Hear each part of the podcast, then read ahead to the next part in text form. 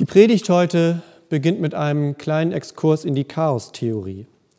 In der Chaostheorie gibt es etwas, das nennt sich Butterfly-Effekt. Der Butterfly-Effekt wird häufig mit dem Satz zusammengefasst, kann der Flügelschlag eines Schmetterlings in Brasilien einen Tornado in Texas auslösen? Zum ersten Mal habe ich davon gehört in einem Film tatsächlich. Der Film heißt Butterfly Effect mit Ashton Kutcher. Und es geht um einen Mann, der in seiner Jugendzeit und in seiner Kindheit immer wieder Blackouts erlebt. Das heißt, es gibt Momente, da weiß er auf einmal nicht, was in den letzten zehn Minuten zum Beispiel passiert ist. Ein Therapeut rät ihm darauf hin, doch ein Tagebuch zu führen. Und er fängt an, Tagebuch zu schreiben, um vielleicht so dem auf die Spur zu kommen, was um diese Blackouts herum passiert. Vielleicht gibt es ja immer einen Auslöser dafür, ist die Idee. Also er schreibt sein Tagebuch und später, als er erwachsen ist, stellt er fest, dass wenn er in seinem Tagebuch liest, dass er dann durch dolles Anstrengen und ein bisschen Filmmagie in diese Momente des Blackouts zurückreisen kann. Also wie eine Art Zeitreise kann er an diesen Moment zurückkehren, den er als Kind gar nicht richtig mitbekommen hat. Und er stellt fest, wenn ich in dieser Zeit etwas verändere und dann wieder als Erwachsener mal aufwach, dann hat sich in meiner jetzigen Gegenwart auch etwas verändert. Und er nutzt es dann den Film über dazu, um einem, einer Freundin, die, wie er vermutet, etwas sehr Schlimmes erlebt hat. Und er vermutet, vieles, was in ihrem Leben schiefgegangen ist, hängt an diesem einen Punkt in der Vergangenheit. Und er versucht, diesen Punkt in der Vergangenheit zu ändern, damit seine Freundin eine bessere Zukunft hat. Wie das im Film so ist, ich will jetzt auch noch nicht alles spoilern, aber wie das im Film so ist, geht natürlich einiges schief. Kann man ruhig mal angucken, den Film. Also, das Wichtige an diesem Schmetterlingseffekt, wie sich das nennt, also die Idee, dass in einem bestehenden System eine Kleinigkeit geändert wird, sich dadurch aber auf lange Sicht gesehen einige große Dinge ergeben. Diese Idee findet sich auch, glaube ich, in unserem Predigtext für heute, aber sie findet sich auch in unserem Erleben, denn häufig merken wir gar nicht, dass bestimmte Dinge, die wir tun oder sagen, eine Auswirkung haben. Manche Dinge haben eine spontane, sofortige Reaktion. Wir sagen etwas, bekommen eine Reaktion darauf. Andere Dinge sind dann zum Beispiel so, dass man sich mit jemandem unterhält und man sagt vielleicht nur in einem Nebensatz etwas und hat das dann auch direkt schon wieder vergessen, geht seiner Wege und zwei, drei Wochen später trifft man diese Person wieder. Und auf einmal heißt es dann, weißt du noch, was du letztens gesagt hast? Das hat mich gar nicht mehr losgelassen. Dieser Gedanke, der treibt mich jetzt seit zwei Wochen rum und pass mal auf, was mir dann passiert ist. Also für mich selber war dieser Moment vielleicht nur so ein Nebensatz. Für den anderen hängt an diesem Erlebnis auf einmal ganz viel dran. Und das kann man nicht immer abschätzen, was man eigentlich positiv und negativ auslösen kann. Denn wir können nicht immer Ursache und Wirkung eindeutig zuordnen. Die Stelle, um die es heute geht, stammt aus dem Römerbrief. Und die Beziehung von Paulus und der Gemeinde in Rom ist besonders.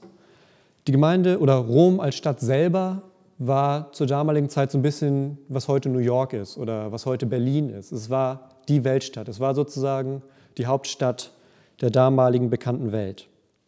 Und das heißt natürlich, in Rom haben sehr viele Menschen gelebt aus unterschiedlichen Hintergründen. Das heißt, es war auch eine Handelsstadt, eine große, mit vielen Seefahrern. Das heißt, es kamen dort Menschen zusammen, die so in ihrer Heimat niemals aufeinander getroffen wären. Und so war es auch in der christlichen Gemeinde in Rom. Die Gemeinde in Rom war prozentual gesehen oder kopfzahlmäßig größer als andere Gemeinden zur damaligen Zeit, aber auch durchmischter, weil eben nicht die Leute an einem Ort sich zu einer Gemeinde zusammengetan haben, sondern Menschen, die auf unterschiedlichen Wegen nach Rom gekommen sind, mit dem Evangelium in Berührung gekommen sind. Und diese Menschen haben dort dann eine Gemeinde gegründet. Das heißt, die Gemeinde selbst war auch bunter und durchmischter als es andere Gemeinden waren. Und Paulus schreibt an diese Gemeinde in Rom. Er war selber zu dem Zeitpunkt noch nicht da. Er schreibt ihnen, um sich vorzustellen, um, um anzukündigen, dass er gerne mal vorbeikommen würde. Und er findet eine Beschreibung für diese Gemeinde. Er hat nämlich schon einiges von den Leuten dort gehört. Und er sagt, den Schwachen im Glauben nehmt an und streitet nicht über Meinungen. Paulus teilt die Menschen dieser römischen Gemeinde an dieser Stelle in zwei Kategorien. Er sagt, es gibt die Starken im Glauben und es gibt die Schwachen im Glauben. So gesehen handelt es sich bei den Problemen in Rom, kann man zusammenfassen, aus diesem 14. Kapitel eigentlich um zwei große Bereiche. Es geht einmal um die Frage, sollen wir Fleisch essen oder nicht? Und sollen wir bestimmte Tage heiliger halten als andere Tage? Nun kann man erstmal denken, ja, okay, ob die Gemeinde in Rom jetzt vegetarisch lebt oder nicht, hat jetzt ja erstmal mit dem Glauben nichts zu tun. Obwohl Vegetarier sein für viele Menschen heutzutage eine Glaubensfrage ist, aber das ist ein anderes Thema. Für Rom war es wichtig, denn man konnte damals nicht in den Supermarkt gehen und sich ein Stück Fleisch kaufen, sondern die Tiere wurden geschlachtet, auf Märkten dann verkauft, aber bei diesem Schlachten wurden bestimmte Riten und Prozesse eingehalten. Das heißt, als Christ konnte man sich damals in die Gefahr begeben, Fleisch auf dem Markt zu kaufen, was vorher in einem heidnischen Ritual geschlachtet wurde, vielleicht einer Gottheit geopfert wurde. Das heißt, es bestand für Christen zu der Zeit die Angst, wenn ich jetzt das Fleisch esse, was ich auf dem Markt gekauft habe, wo ich nicht weiß, wo es herkommt, habe ich dann auf einmal mit diesen anderen Göttern zu tun. Und ganz ähnlich war es mit den besonderen Tagen. Auch da gab es verschiedene Ansichten drüber und verschiedene Ideen, dass manche Tage heiliger sind als andere Tage. Und auch da haben die Menschen sich ihre Gedanken gemacht. Was bedeutet das? Muss ich vielleicht manche Tage heiliger halten als manche andere Tage? Und hinter dieser Unsicherheit, die es zu der Zeit dort gab, und daran, daraus folgend dann die Einteilung, dass Paulus sagt, manche bei euch sind stark, die stehen über solchen Fragen, andere wiederum sind schwächer, die lassen sich verunsichern durch diese Themen, steht eigentlich die Frage, wie stehen wir vor Gott? Steht die Frage, tue ich nicht besser etwas, was im Endeffekt unnötig war, aber laufe dafür wenigstens nicht die Gefahr, etwas falsch zu machen.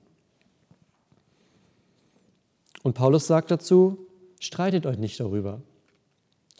Manche von euch sind im Glauben stärker als andere. Manche sind auf dem Weg des Glaubens schon weiter vorangeschritten als andere. Aber das ist nichts Schlimmes, denn, denn trotz alledem seid ihr eine Gemeinde. Ihr seid ein Zusammenschluss von Menschen, die sich aufgrund von dem, was Jesus getan hat, zusammengetan haben. Und da sind manche andere Fragen, die dann aufkommen, in gewisser Weise Nebenfragen, weil es um zentral um etwas anderes geht. Paulus fasst das dann so zusammen und sagt, niemand von uns lebt für sich selbst und niemand von uns stirbt für sich selbst. Er sagt, keiner von euch ist alleine. Diese Fragen sind für euch wichtig, aber ihr seid nicht alleine da. Das heißt, ihr könnt auch nicht über andere urteilen über diese Fragen, denn ihr seid eine Gemeinde. Und daraus ergibt sich ja die Frage, welchen Einfluss haben unsere Handlungen und Worte auf andere Menschen, wenn wir in einer Gemeinschaft zusammenleben? Denn ich habe es am Anfang schon gesagt, wir können das nicht immer absehen. Wir können nicht immer einschätzen, was Worte, auch wenn wir sie nur beiläufig benutzen oder wenn wir sie nicht benutzen, wenn wir an bestimmten Punkten schweigen, was das bei anderen Menschen auslösen kann. Und Menschen haben da, auch wenn es um Gemeinde geht, verschiedene Ansichten und verschiedene Schwerpunkte. Zu sagen, Manche Menschen in der Gemeinde ist es besonders wichtig, dass wir die Jugend fördern. Es ist wichtig, dass wir guten Konfirmandenunterricht haben, dass wir eine Jugendgruppe haben, denn die Jugend ist die Zukunft. Wiederum andere sagen, es ist vor allem wichtig in der Gemeinde, dass wir unsere Gottesdienste gut besucht und mit schöner Musik am Laufen haben. Gottesdienst ist das Herz der Gemeinde, sagen Menschen dann. Andere sagen, naja, aber bei uns im Ort gibt es zum Beispiel viele Senioren. Es ist wichtig, dass wir gute Seniorenarbeit für diese Menschen machen. Wieder andere sagen, mir ist es besonders wichtig, dass mein persönliches Glaubensleben Nahrung erfährt, dass ich wachsen kann in meinem Glauben, dass ich Angebote finde, in denen ich meinem eigenen Glauben auf die Spur kommen kann, in denen ich herausfinden kann, worum geht es bei dieser ganzen Jesus-Sache und dass ich daran wachsen kann. Wieder andere Menschen sagen, naja, Hauptsache die Kirche ist an Weihnachten da und an den wichtigen biografischen Punkten, an Geburtstagen, an Tauftagen, an Hochzeiten und bei Beerdigungen. Was wir wahrnehmen, wenn wir so darüber reden, sind, glaube ich, zwei Punkte. Einmal merken wir, wenn eine Person so etwas sagt und sich für einen besonderen Bereich besonders ausspricht, dann merken wir, dass es dieser Person wichtig ist. Niemand setzt sich für etwas ein und sagt, das ist mir wichtig, einfach so aus Jux und Dollerei, sondern da hängt ein Herzblut dran. Außerdem nehmen wir wahr, dass es damit nicht automatisch für alle anderen genauso wichtig ist.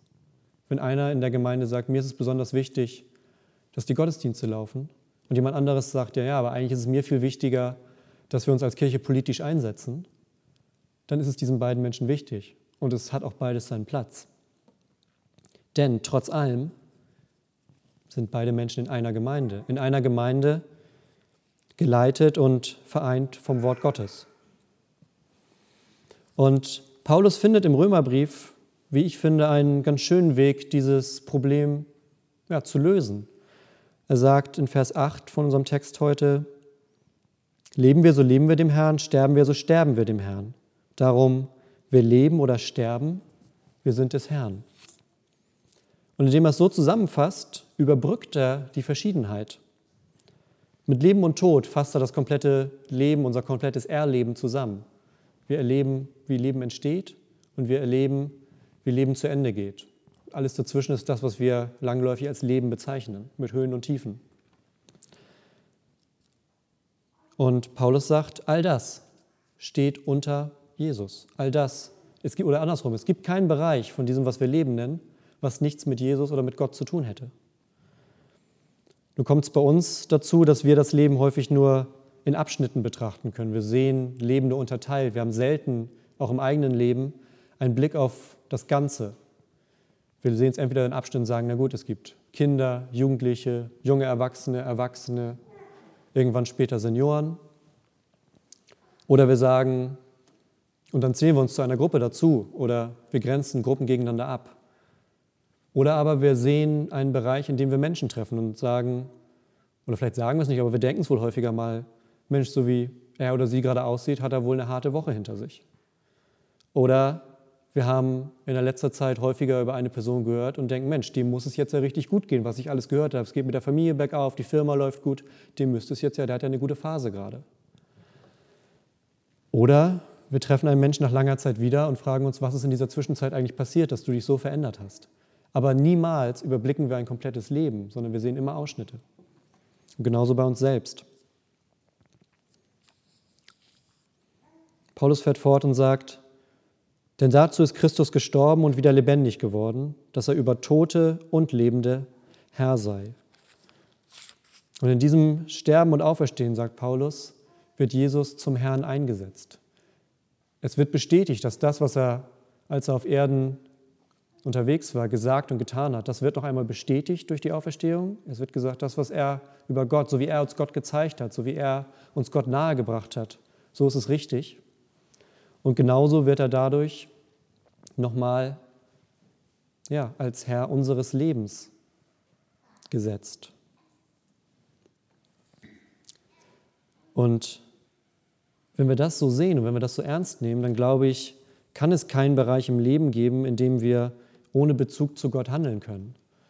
Dann können wir Gott nicht aus bestimmten Bereichen ausklammern. Dann können wir nicht sagen, ja gut, der Teil meines Lebens, das ist irgendwie der Teil, wo ich Gott unterbringe. Aber dieser andere Teil meines Lebens, da hat Gott eigentlich nicht so viel mit zu tun. Wenn wir ernst nehmen, dass Paulus sagt, keiner lebt für sich, keiner stirbt für sich und Jesus ist durch Auferstehung als Herr des Lebens eingesetzt, dann gibt es diese Bereiche, wo Gott nicht drin vorkommt, gar nicht. Und mit einem Mal ist Jesus dann nicht Vorbild in bestimmten Bereichen, denn dazu neigen wir häufig, Jesus als Vorbild in bestimmten Bereichen zu nehmen. Und ich glaube nicht, dass Jesus Vorbild sein wollte. Jesus wollte nicht Vorbild in bestimmten Bereichen sein, sondern Retter in allen Bereichen. Denn das ist es, was man Herr über Leben und Tod nennt.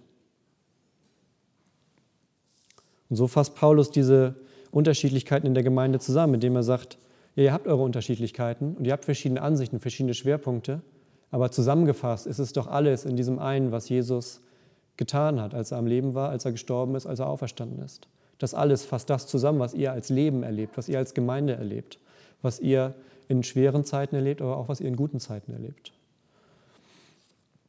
Und so kann er dann sagen, gerade in Bezug auf die Schwächeren, gerade in Bezug auf die, wo ihr sagt, ja gut, eigentlich war ich an dem Punkt auch mal, aber ich verstehe nicht, warum er oder sie da immer noch hängt.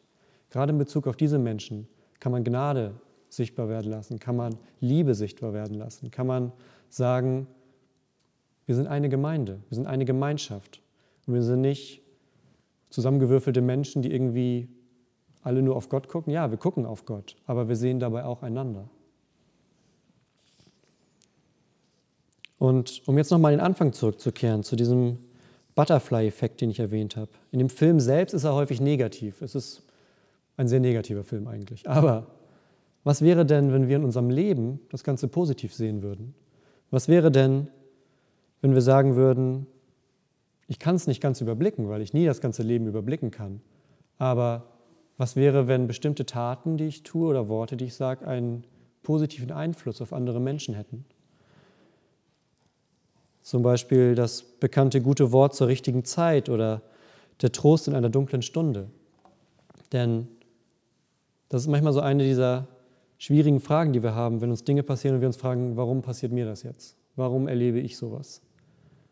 Und es ist zwar keine klärende Antwort, aber ich glaube, es kann Teil einer Antwort sein, wenn wir uns klar machen, niemand, also ich erlebe das nicht alleine, nicht nur ich erlebe das, sondern es gibt andere Menschen, die ähnliche Dinge erleben. Und vielleicht wird eine Situation auf mich zukommen, in dem ich einen solchen Menschen treffe, der mir sagt, guck mal, das ist mir passiert und ich frage mich, warum ist mir das passiert? Dann kann ich nicht die Antwort geben, ja, darum ist dir das passiert, aber ich kann sagen, ich habe das auch erlebt und setzen wir uns mal hin und reden darüber. Ich glaube, dass das ein positiver Einfluss sein kann, den wir haben können. Und genauso kann ein kleines Wort der Hoffnung auf Dauer zu einem ja, Wirbelsturm des Glaubens werden. Im Leben eines Menschen kann sich viel tun durch nur ein Wort, das wir manchmal gar nicht so einschätzen können. Und nur wenn ich ein wenig von meinem Glauben oder meinem Leben mit Gott teile, kann das bei anderen Menschen und in anderen Leben ungeahnte Ausmaße haben. Und ich glaube, es kann sein, dass Gott uns dazu manchmal Menschen in unser Leben gibt, die wir genau aus diesem Grund treffen. Weil dann nämlich eine Konstellation zusammenkommt, wo gerade einer von uns vielleicht das richtige Wort hat oder die richtige Tat oder auch einfach keine Worte, sondern einfach nur ein offenes Ohr oder einfach Zeit. Ich glaube, dass das manchmal kein Zufall ist, dass wir uns so treffen. Denn wir sehen nicht immer das ganze Bild, wir sehen nicht immer alles, Gott allerdings, so glaube ich, der sieht in unsere Herzen und der sieht, wie es in uns Menschen aussieht. Er sieht die dunklen Seiten, er sieht die Seiten, die wir Menschen nicht zeigen wollen. Und genau deshalb, weil er das sieht, kann er auch sehen, was passiert, wenn Menschen aufeinandertreffen. Ich habe es gesagt, es gibt keinen Bereich im Leben ohne Gott. Und im Evangelium heute hieß es, das Königreich Gottes breitet sich aus, aber es breitet sich nicht so aus, dass wir es sehen können. Es breitet sich nicht so aus, dass man es dabei beobachten kann, sondern es breitet sich beinahe heimlich aus. Es breitet sich aus, wenn sich das Evangelium ausbreitet und es wird dann unter uns offenbar. Es ist dann der Bereich, in dem sich Gottes Wille durchsetzt und wir können Teil davon sein, wenn wir mit Worten, Taten, Gedanken und Gebeten füreinander da sind. Und ich habe zum Abschluss noch einen kleinen Zuspruch für uns alle mit. Es gibt kleine Dinge, die du heute tun wirst oder die du heute getan hast und die du im Laufe der Woche tun wirst. Und für dich sind das vielleicht kleine Dinge, aber für jemand anderes kann das etwas ziemlich Großes sein. Für jemand anders kann das die eine Tat oder das eine Wort sein, das aus einer Dunkelheit befreit. Und diese Dinge können einen Menschen aus dem Strudel des Zweifels ziehen und zu einem tragenden Wind des Glaubens werden, gleich so wie der Schlag eines, Flügelschlag eines Schmetterlings in, dieser, in diesem einen Satz zu einem Wirbelsturm werden kann. Ich glaube, auch so können wir, ohne dass wir es manchmal merken, positiven Einfluss und positives Zutun für Menschen haben. Und das Schöne ist, dass wir als Christen darauf vertrauen dürfen, dass Gott seinen Segen dazu gibt, dass wir eben nicht alleine dastehen, wenn wir Dinge tun, sondern dass wir getragen sind von Gott. Und ich glaube, das ist das größte Geschenk, das wir als Menschen haben können. Deshalb ob wir leben oder sterben, wir gehören zu Gott. Und dafür sind wir dankbar. Amen.